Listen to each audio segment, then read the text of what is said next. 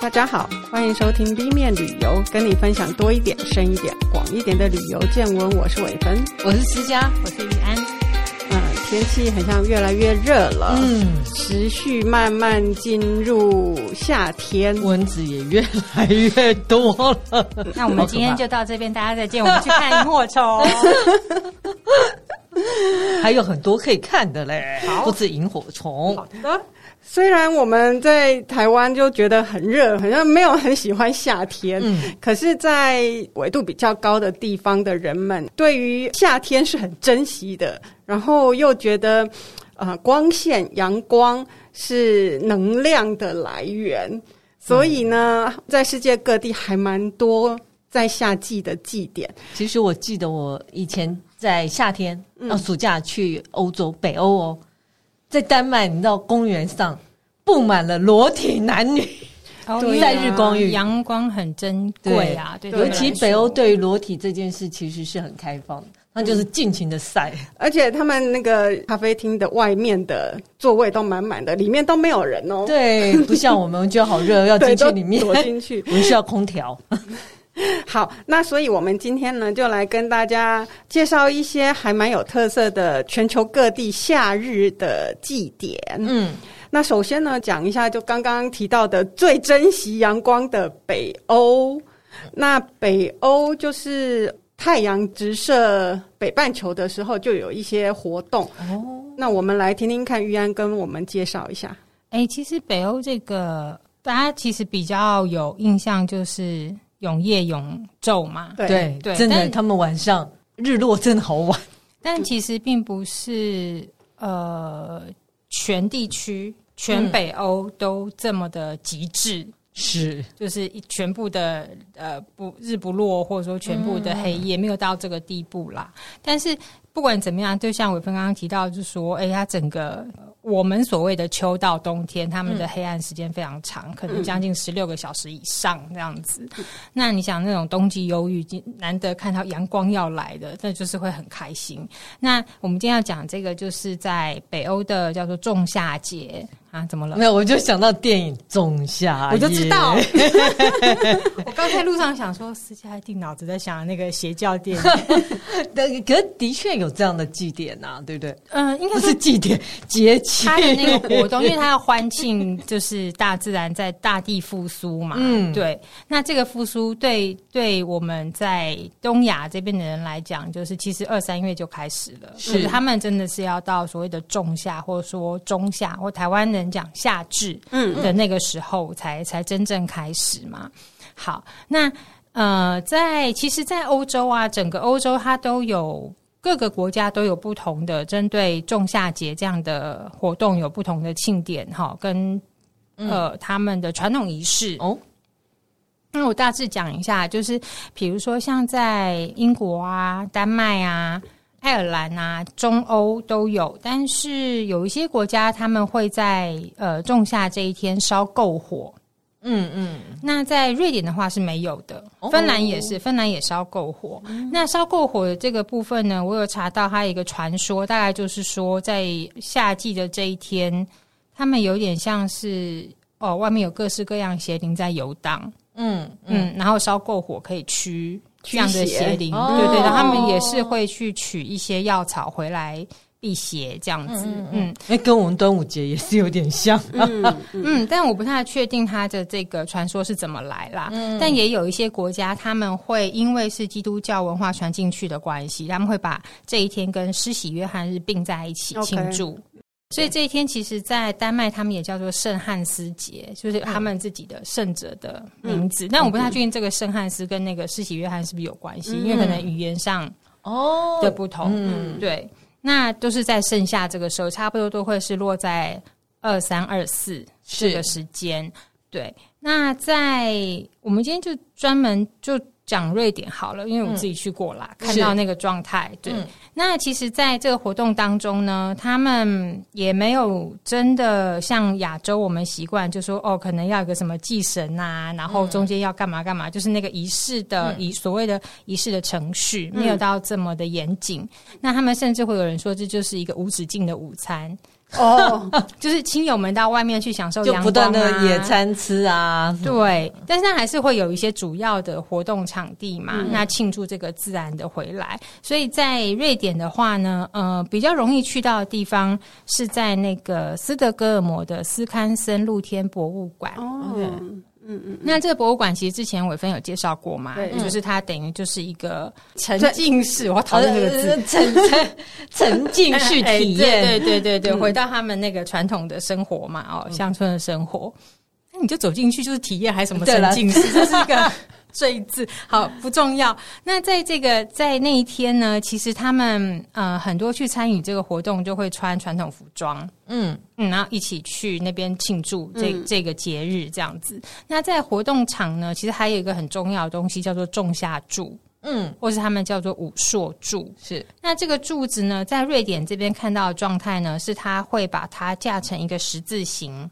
像十字架的样子，其实跟电影真的很像啊。应该说，电影从这边灵感从这里来啦。哦，如果大家没看过，没看过那个柱子，就可以找那个电影，你就可以看到那个。其实你在网络上搜一下，就是仲夏柱啊，或武硕柱，嗯、那它就是一个十字架的样子。然后在横杆的那个两端，它会再系上一个圆，各系上一个圆圈。嗯，那两端到。就是中间那个尖端的地方，还会再有两条连接，嗯、大概是这样子的一个形状，有点像箭头往上的箭头。对对对。然后旁边带两个圈这样子。那其实，在瑞典这边呢，它的这个仲夏柱呢，就是都是用植物啊、花卉缠绕起来。嗯。可是，在其他有些国家呢，他们并不是用植物，他们反而是从上面系下彩带。哦。它不见得，可能不见得是一个完整的十字架形状。嗯。它就是垂下很多的不同颜色彩带，然后男女就在下面各持一个彩带，然后绕着那个圈跳舞。那在绕的当中，其实它就会那个彩那个。彩带会像是交错的织在武硕柱上面，嗯，就是每个国家的状态不太一样。嗯、那在瑞典这边的话，他们就是全部是用植物，嗯，布满了，然后他们会有壮汉们，或是就是大家一起来把那个立柱子把它立起来，嗯、然后大家就围着它跳舞，嗯，这样子。嗯嗯嗯、他们这个活动会是连续三天。嗯，然后这个我们刚刚说这个立舞硕柱跟跳舞的会是在第一天的下午，它叫舞硕柱，硕就是朔日的朔，对对，朔日的朔。哦，因为朔日就是五月，好像是五月第一天吧，然后第一天都叫朔，呃，第一天叫朔，所以有一些国家他们庆祝这个五朔节是在五月一号。哦，OK OK，对，就是欧洲其实还蛮多国家有不同的活动在这个时候。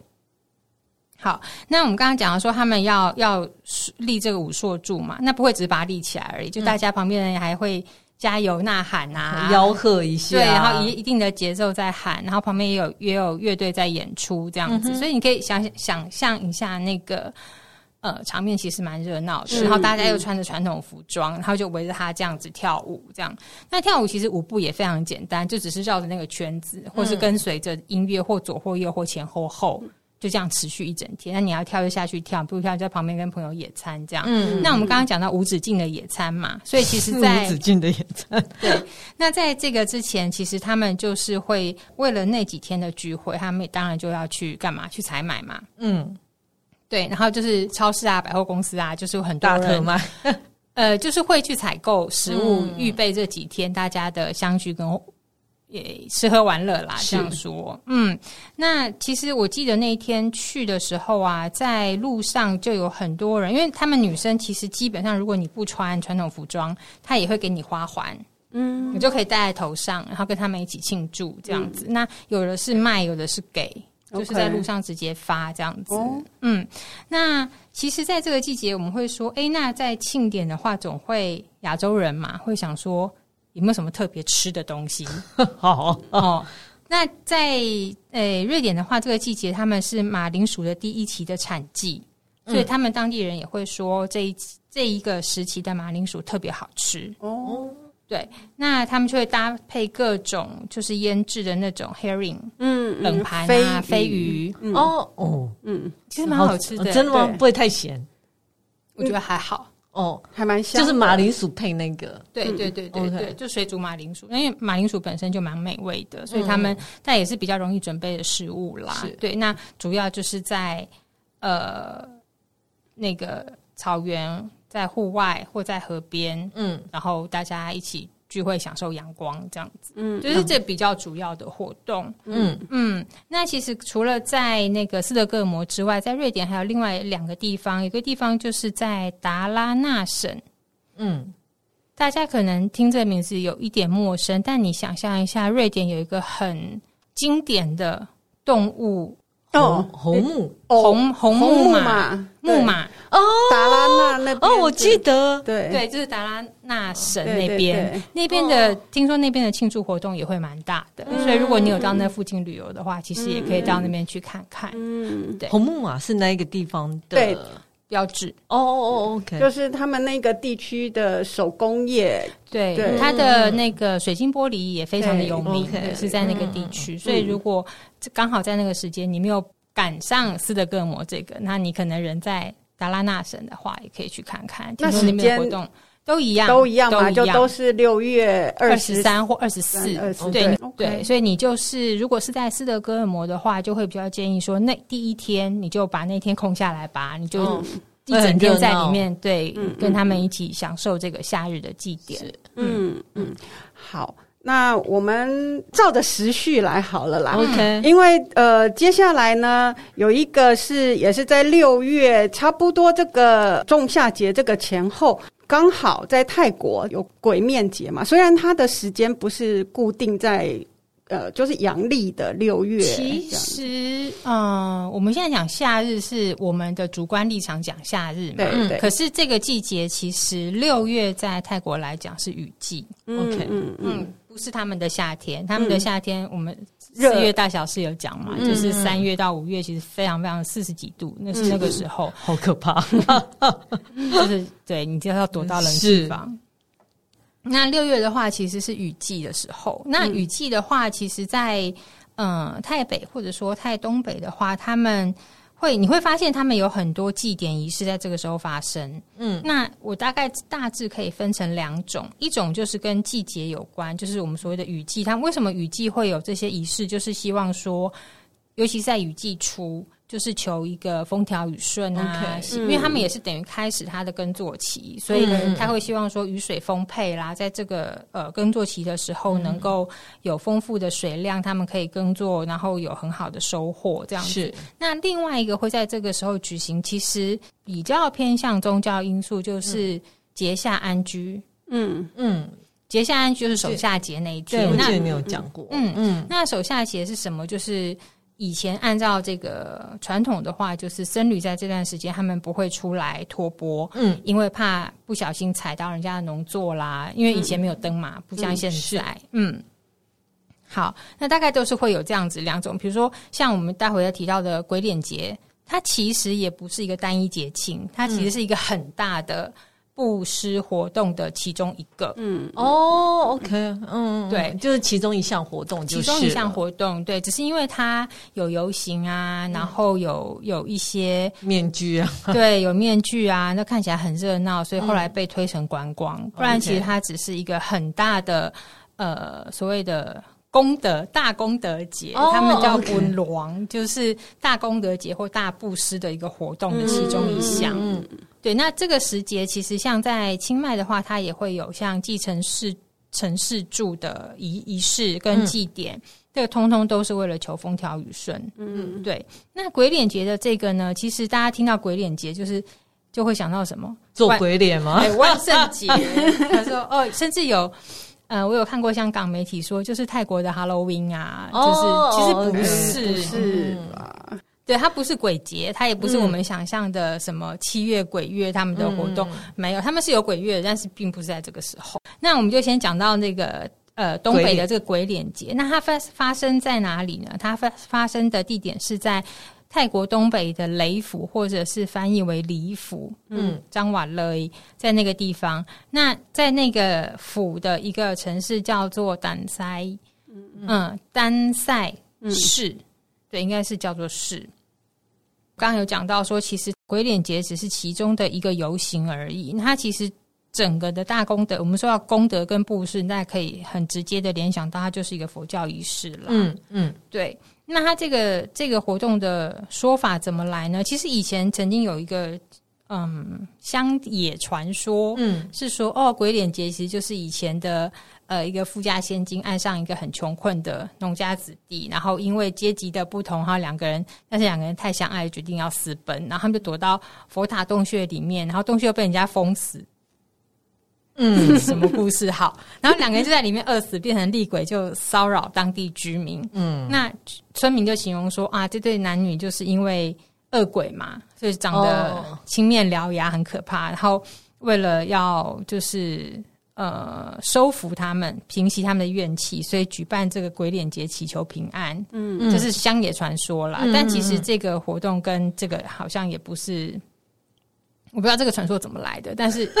对，就是有这样子的的乡野奇谈，但其实这个这个鬼脸节，我们刚刚提到说它是布施的其中的一环，一对对对。嗯、那这个佛教节日是怎么来的？其实是主要是有一个说法啦，就是说，呃，佛陀悉达多的前一世，那他在那个那一世的修行，就是修行的非常好，然后积了非常多的功德，所以他们相信，如果在这个时候到佛寺去听。他的这个故故事，你也会一起得到功德哦哦，OK，嗯，对。那在这故事里面的这个故事的呃，关于这个王子故事的高潮是在于说，他被流放到森林以后，重新被迎回到城里，嗯、所以他的他在回来的这个这个途中呢，不只是人欢迎他回来，嗯，鬼也会跟在他旁边。因为希望能够沾一点功德哦，我听过这种呃这种说法。如果你真的要硬要类比的话，很有可能是说，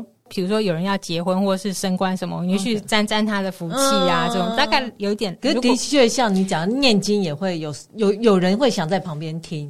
哎，对，希望可以借此请你帮个忙，或者拉我一把，这样是是是，对，可以理解。嗯，那这个这个鬼脸节的这个呃泰文叫做皮拉孔，它就是众鬼之一。嗯，它是众鬼之一，所以它也是一种灵，那是在这故事其中的一部分。嗯、那所以这个整个游行的活动就等于是这个仪式的展演而已。嗯，所以我们刚刚会说，它其实只是这整个大布施活动的其中一个部分。嗯，那它为什么现在变成是大家会想要去东北，会去李府看这个活动？嗯嗯嗯、是因为它的活动非常热闹。是，那热闹在哪里呢？就是呃，当地人他们会用呃。身边有的器具，因为他要做成鬼嘛，他做成鬼的话，他不可能，他不是在脸上直接画，他就会做一个面具，做一个非常夸张的面具。那面具怎么做呢？基本上你会看到的形式就是上面它是有点像是像梯形式的往上，嗯，那那个东西其实就是他们平常东北人拿来蒸糯米的 竹篓子。嗯，OK，可是放大版的，对不对？没有，没有，没有，没有，就是就是那个一样的，顶在头上。然后，然后你只有那个顶的不不算嘛，你要有脸的面具的部分嘛，对不对？那脸的面具的部分，就是你你手上有什么材料就拿来做。那以前他们比较容易拿到，可能是呃叶子啦，可能是呃用过的椰子壳的那个那个纤维，他可能拿来组一组装装，然后把它漆画上。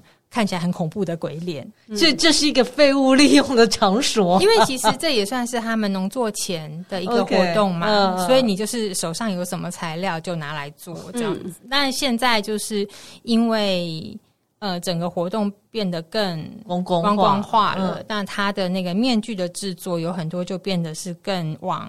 比较精美一点吧，创作去，或者是你可以看到他卖的那些纪念品，就用各种不同材质来做，嗯、或甚至会有人会提前向那些做面具的工匠 order，就是跟他预定，嗯，更精致的面具也有，嗯，对。那身上的衣服，他们就是也是，嗯，到后来你看到很多五颜六色啊，或是同一组人他会有一样的像制服一样的颜色，其实都是后来演变出来的，嗯、并不是。一开始他们就是。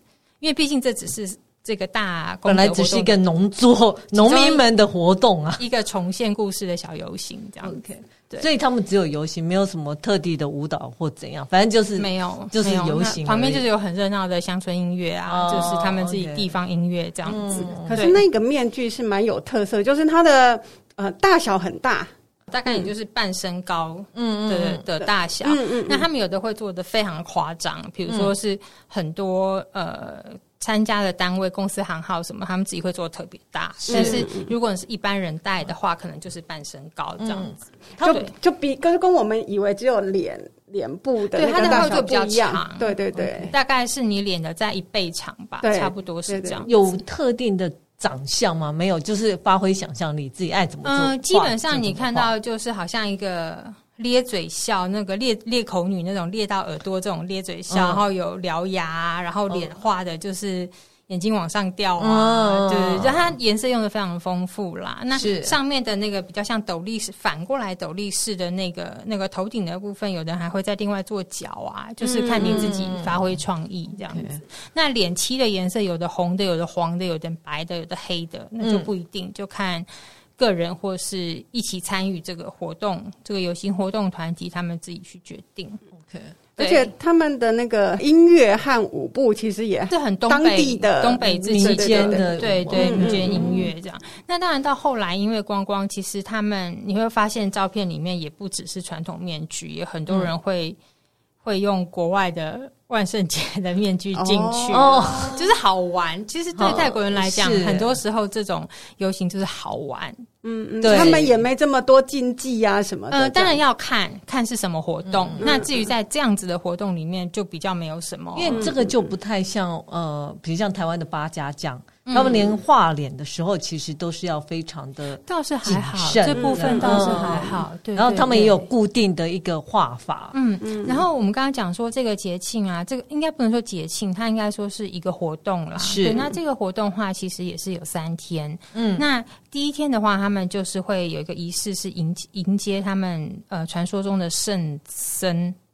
呃，叫乌波库的这个仪式到佛寺里头啊。第二天的话才是这个游行，就是、嗯、呃观光客比较容易进入的这个活动。是。那第三天是什么？我们刚刚听有讲说，他们就是相信去听这个故事，他们也可以有修到功德。哦、所以第三天就是要到佛寺里头去听讲经，讲经对，讲这个故事。嗯、对。那其实，在东北啊，像呃丹寨这个地方，可能。嗯，如果你没有骑车开车的话，你搭当地交通工具，它没有那么的方便。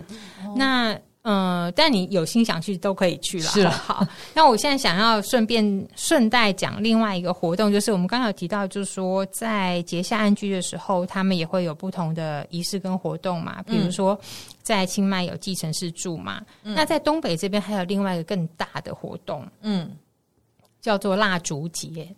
哦，我记得在乌汶府，嗯，嗯，他们会在首夏节那天举行，所以大概就是在也是差不多，你查一下，就是守夏节，大概都可以查得出来，就是就是会在雨季开始的时候，也差不多是就是这个六月五六月左右，对对对对对。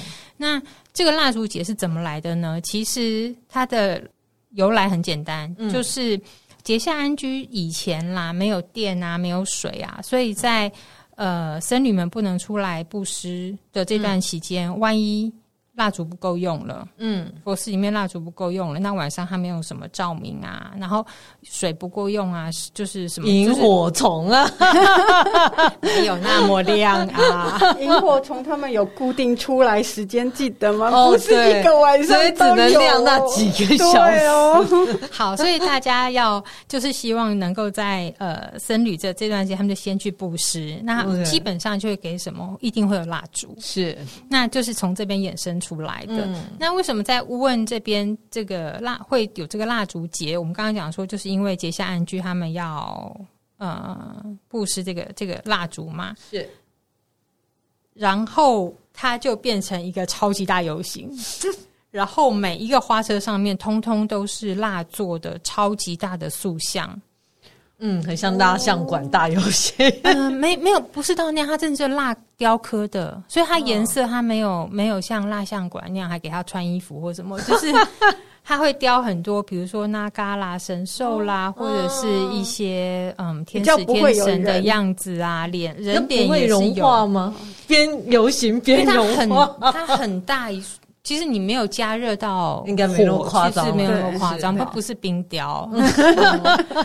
就是它是就是很大的那个蜡的雕像，嗯嗯、然后就是在他们的主要的那个城市街道里面游行，然后颜色就是蜡本身的颜色，就是有点黄黄的、黄黄橘橘的这样子，然后也是非常非常热闹的。到后来演演变成一个超级热闹的庆典，然后也是像是像呃类比的话，就是清迈泼水节的游游行这样子，哦、大家也会有音乐啊、传统服装。嗯、那东北的音乐就又更热闹了，是。他们的传统音乐的节奏啊都。比起那个台北要欢快许多，嗯嗯，对，所以如果大家想要看看不同的游行，当然这是也是人家的佛教仪式啦。当然后来演变成这样，就你是很容易可以就在旁边看就可以参与的这个气氛，嗯、就是到吴问府，就是首夏节那一天可以去看看这个蜡烛节的游行。OK，嗯，听起来还蛮热闹的，都跟宗教有点关系。宗教，对。对对，就是雨季前的这个活动，他们是非常多。嗯。嗯，好，那我们来接下来看，呃，六月全世界还有什么活动哦？接下来讲的这个叫就是美国骄傲游行，那其实就是从同性恋发展出来的，是。就算是应该比较现代的。起源的一个活动了，那我们来请思佳跟我们介绍一下。其实通常六月我们就会说是同志骄傲月，嗯、那为什么是六月呢？其实这是跟一个十强事件有关。有人甚至于说十强暴动，就是在一九六九年的时候啊。其实在这个时候，六零年代是黑人民权主义呃民权活动最活跃的时候嘛。嗯、那但是。相对于黑人在争取民权，同志的声音反而反被忽视了。哦，那那同志当然也看到这种状况，不过长久以来他们都在黑暗中，所以他们就忍耐。可是，在一九六九年的六月二十七号这一天呢、啊，在纽约曼哈顿格林威治村的十强酒吧，当时对同志真的是很不友善。嗯、那像这样的同志酒吧，警察就会常常去临检。嗯，那。这一家十强酒吧又是纽约唯一一家允许同志跳舞的酒吧，所以生意非常好。那在六月二十七号深夜啊，因为警警察就进来又要临检嘛。那之前在这个礼拜，警察已经进去过一次了，这是第二次，所以他同志就很不爽。那以前就是临检检查证件，然后把一些人带回去，但这一次他居然就是说，所有人都给我回分局，那就不爽。那其中一个女同志呢，就反抗，然后就被殴打。因为美国警察真的很凶，就被殴打。被殴打了之后呢，结果大家都，我觉得是积怨已久，就整个爆发，就开始很多同志就丢硬币啊、丢酒瓶啊、丢石块啊，就跟警察发生冲突。据说大概延续了四十五分钟，嗯，然后最后当然还是全部带回警察局。啊，隔天呢，大家就觉得。很不爽，然后同志就开始聚集，然后就决定开始进行游行。那大概连续了四位游行有三天之久，所以之后隔年就开始有了同志大游行了。那所以这也是为什么六月会被叫做同志骄傲日，嗯，就是同志要走出黑暗，嗯，我们现在要暴露在阳光下，让大家看到我们。那主要是要求平权啦，对，主要是要求平权。嗯，那这这个事件是最主要的一个触发点。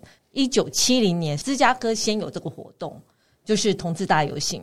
然后六月二十八号，L A、纽约、旧金山才开始陆续在各个城市发酵。嗯，但纽约这个活动会是呃最盛呃是美国最盛大的，它每年几乎都有数万人参加，然后甚至于参观的人也有数百万人哦。呃，据说在。二零一九年那一次最大，因为二零一九年是石桥事件五十周年，那一年有五百万名参观的民众。然后当然很不幸的，二零二零年跟二零二一年就因为疫情停止了。那去年他们的活动是六月二十六，今年二零二三年他呃活动会也是在六月二十六，所以活动大概就是前后前后移动。那我顺便一提的是，台湾台北是在十月最后一个周六。不过台北算是东南亚最大的同志大游行，嗯。嗯，那主要的意义是什么呢？就像刚刚玉安所提的，他们是需要这个可以彰显社会跟自我认同，然后我们对于自己的性别的骄傲，然后争取法律上的平权，以及我们成就了什么东西。嗯，同志游行我们会讲说是 LGBT，嗯，然后现在还加一个 Q，嗯，然后 L 就是 lesbian 女同志，然后 G 是 gay 男同志，T 是 transgender 跨性别，嗯，Q 是 cure 酷儿，然后我自己一直很好奇酷儿是什么，是非直男直女都叫酷儿，然后。同时，这个活动也是给所有非主流的性别认同者，因为除了酷儿之外，还有更多。有一个是流动性别者，嗯，就是我现在是男的，我下一份可能是女的啊。还有一个是非性别者，就是他不认同自己是男生或女生的人，对对对，所以越来越多，越来越多。所以我们就把这个族群扩大为任何非主流的性别认同者。嗯，对，它其中最主要的一个元素会是彩虹旗。那我也可以介绍一下彩虹旗是怎么来的。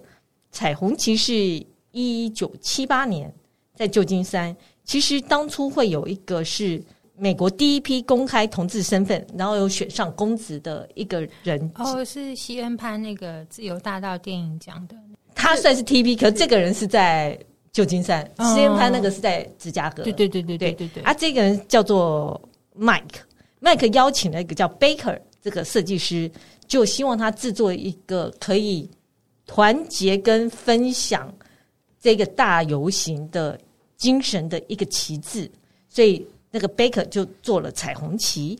那彩虹旗这个旗帜是同时致敬，它有点像美国星条旗致敬，因为它也是横的嘛。嗯。然后另外一个，它有呃彩虹代表是我们有同志族群里面各种不同的社群。嗯哼。然后原来是八个颜色。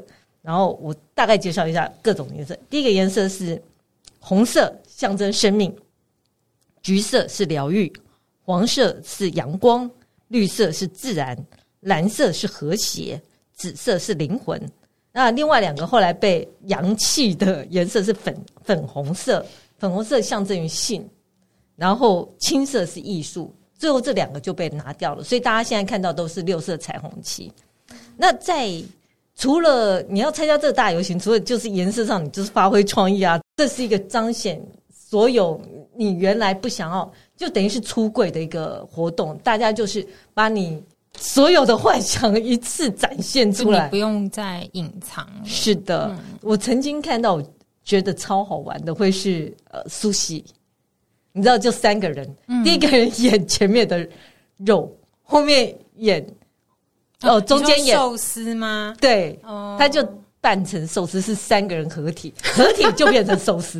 你知道中间还有瓦萨比，第一层是肉，第二层是瓦萨比，第三层是白色的饭。体型取决于那个寿司是辣还是不辣。其实很好笑，因为他们每次。我第一次看到，我就觉得这什么东西？然后你要鱼比较多，还是要饭比较多？对。然后他们三不五时就要这样挤在一起。我说：“哦，对对对，我看出来这是寿司，好可爱啊，好有创意。”可是很多时候你会看到他们会比较偏向是皮鞭型的，就是嗯，穿那个皮短裤啊。然后，对，这也是某一种主张的宣称啊。通常这个同志游行其实有很多活动，我们。目前着重都在都在那个 March 这一块，然后游行这一块。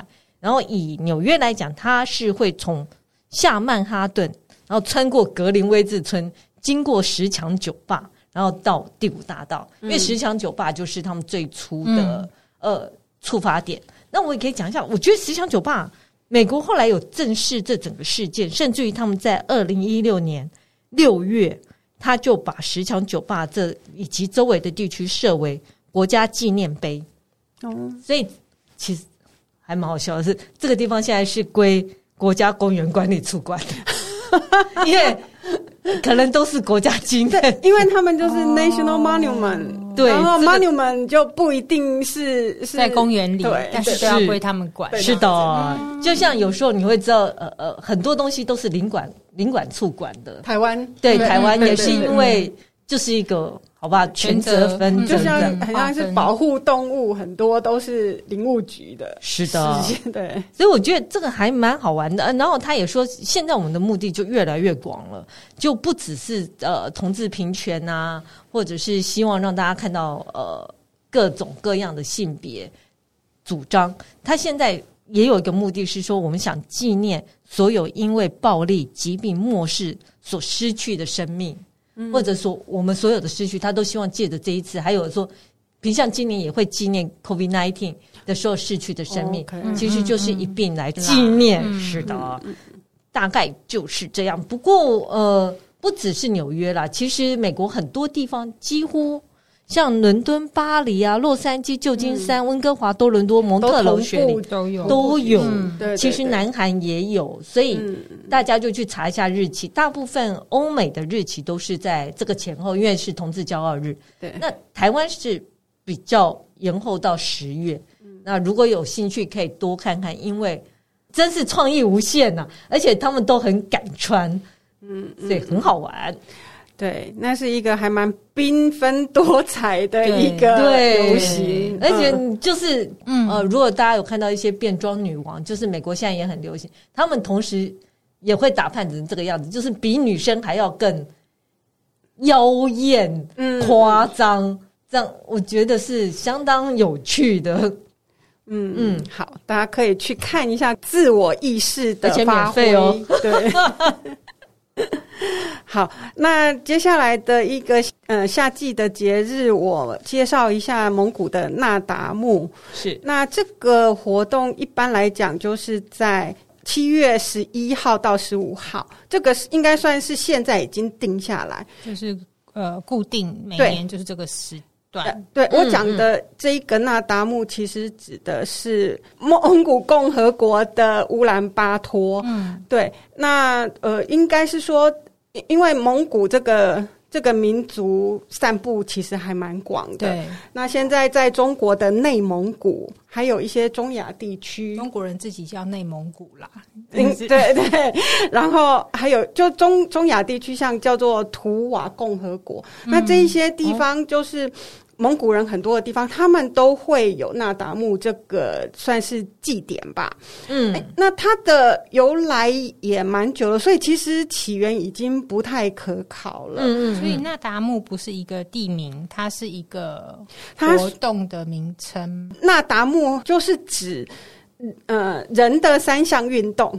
它的名字就其实就是指这个东西，就叫人的三项活动，就像铁人三项这种东西。啊，对对对对对对，这蒙古三项，蒙古三项，那哪三项呢？就是有摔跤、射箭和赛马三三种。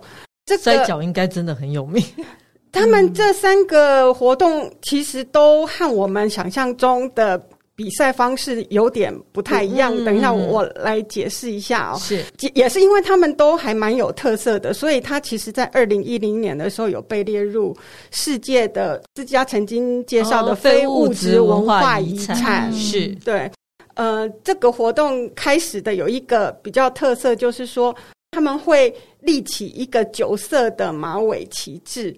那个才代表这个活动开始。OK，那我刚刚有讲说，其实它的起源不是很清楚，可是大家会又又会把它说是成吉思汗的时候，oh, 由他开始，然后竞技活动对，然后组织了，就把这个活动变得很盛大。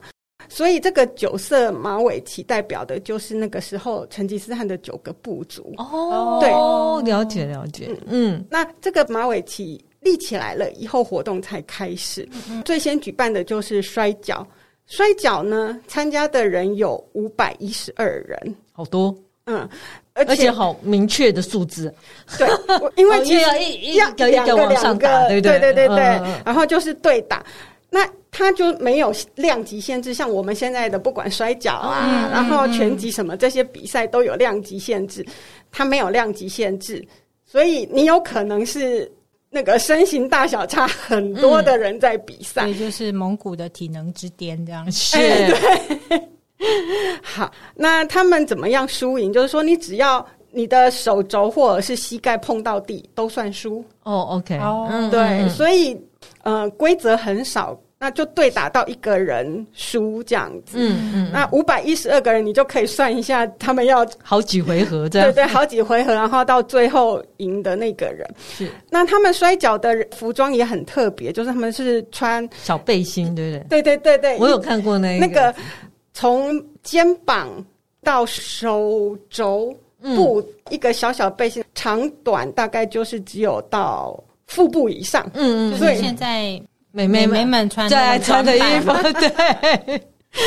那他们有一个绳结，你如果把绳结打起来了，表示我准备好要开始打了。哦，那如果说打开了，就是我还在准备这样子。嗯嗯嗯、那准备好的人，他们就会在在旁边，呃，就是做老鹰舞或者是骆驼舞，就在旁边跳。就是这两个动物都算是他们呃传统上认为很有力量的，是它等于也算暖身，对不对？嗯、对对对对。那如果是输的人呢，就会从呃赢的人的腋下穿过，嗯、他们都会有一个老鹰飞翔的动作，嗯，嗯就会把手举起来。那当你输了，必须就是很谦恭的从赢的人的腋下穿过去，这样很羞辱哎、欸。对啊，所以在想，对蒙古人来讲，就是如果你把手跨过人家，可能应该是蛮羞辱的。对对对，嗯、一个动作，很叉叉叉。不过就是你那那个，因为比赛场上的呃一同时比赛的还蛮多个的，嗯、可是你就可以很容易就看出来，哎，谁输谁赢了这样子。嗯，好，那这个就是摔跤，它会连续两天这样到就打出一个五百多人，对，两天已经算快了。对，其实我也觉得。好，再来我们介绍一下射箭。呃，摔跤跟射箭这两个活动呢，都在乌兰巴托的中央体育馆举行。就它是同时吗？呃，对，它就是一个场地会分，那那个体育馆还蛮大的，而且其他也还蛮多活动，其他活动的。嗯嗯、只有赛马是在市区外面，因为它跑的比较远，在草原上。对对对对。嗯、好，射箭跟我们。那种站着射立靶，直接命靶心的那种不一样，嗯、他们的那个也没有。其实其实照说应该是哈，他们从小就是练习在马背上面打猎的。那没有，不过呃，刚刚有讲到一个重点，就是因为他们是从马背上去猎猎物，所以他们的靶是在地上的。你是要打在地上的一个呃立起来的圆筒状的东西。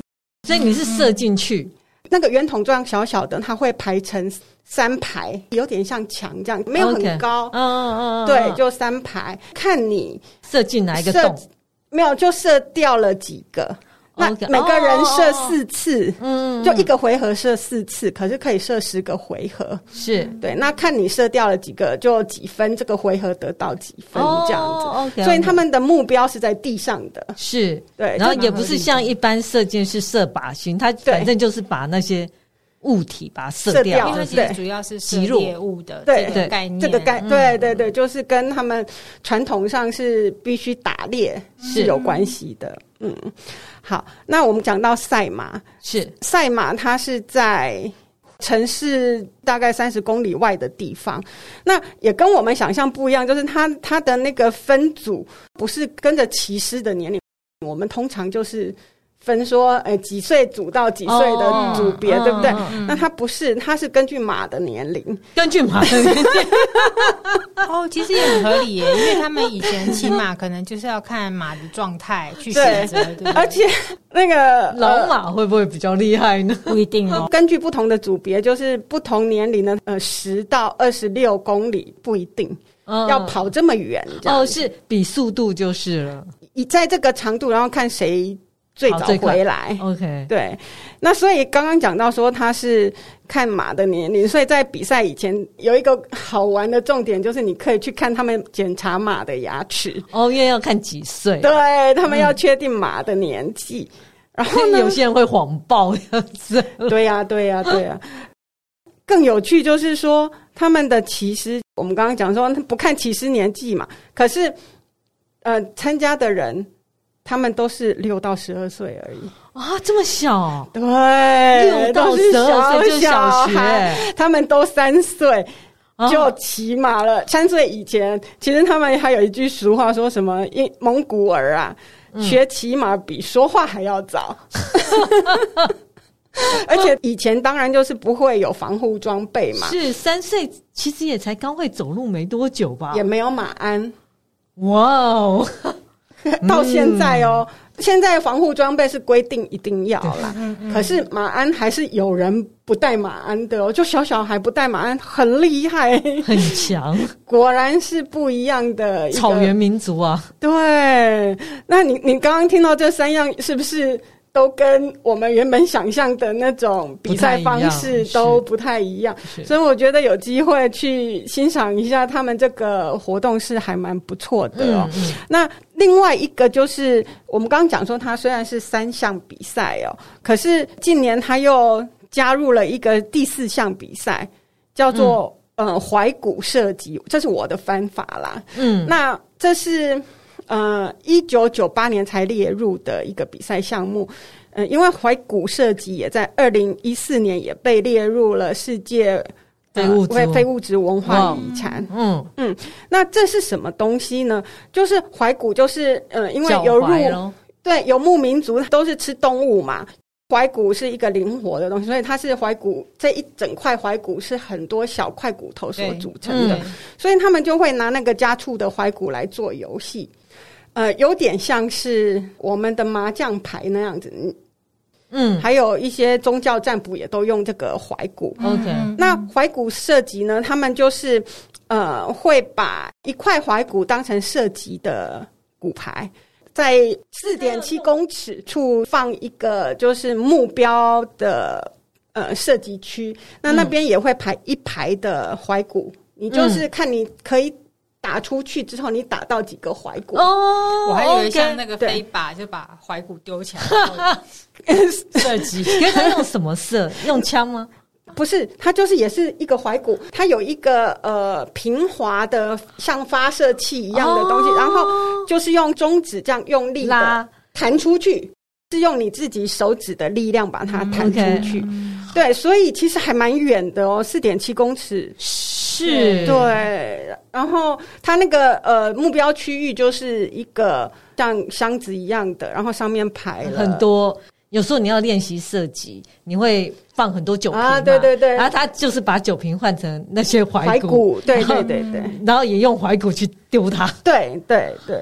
困难的一个游戏啊，还蛮困难。不过你也可以看得出来，就是就还蛮他们当地人就就地取材所产生的一个游戏方式，然后在练他的指力。对，好，那我们讲了这么多种运动项目啊，不过那达慕呢，不只是只有体育竞赛哦。那其实，在整个活动期间，还有什么呃蒙古长调，就歌曲长调的一个比赛哦，也有马头琴呐、啊，嗯、还有。蒙古的象棋，嗯，像他们蒙古象棋其实也蛮复杂的，我觉得跟他们喜欢打仗会，所以会有一些军事的策略，对对对，是有关系的。嗯、对，然后就有市集展览啊，然后也会有一些小吃，像炸饺子啊，嗯、还有那个马奶酒啊、嗯、烤肉这些东西。所以只有在乌兰巴托，呃，其他地方也会有，对对，对其他地方也有，甚至在他们的乡村地区也都有，嗯。那达慕活动对，嗯、那就我刚刚讲的说，虽然是现在被定在七月十一到十五，可是事实上，呃，他们以前都是随着那一年看日子的，嗯，就是因为呃水草长成的时间也不太一定，哦、所以现在的乡村地区也都还是这个传统，就是。我到了六月，我才决定今年的时间是怎么、oh, 什么时候。嗯、对，其实刚刚鬼脸节那个也是，它是浮动的。OK，对，那有据称好像是，呃，虽然我们说它是佛教仪式，是，但其实它的日期决定，听说是地方灵媒决定。灵媒，对，但是但是不会的地儿，嗯，不知道他们的整个决定方式是怎么样，嗯、但是是灵媒决定。OK，嗯嗯，所以其实这样也很难，前一年就准备好。可以的话，当然就是先准备好说去乌兰乌兰巴托的这一个。可是你如果没有，你你到了现场，你可以问一下说，哎，附近最近有没有哪些地方是正在举行的？对，因为他们时间其实还蛮长，比赛下来可能也是大概五六天。对对对对，嗯，了解。嗯，好，那这是我们今天介绍的一些全球各地精选的夏日祭典。不过还有哦。呃，我因为我们介绍到七月嘛，那八月还有一些活动，敬请期待。嗯，好。如果喜欢我们的节目，请在各大 Podcast 平台订阅我们，或到脸书、IG 按赞、追踪、分享给你身边的朋友。谢谢大家的收听，谢谢，拜拜。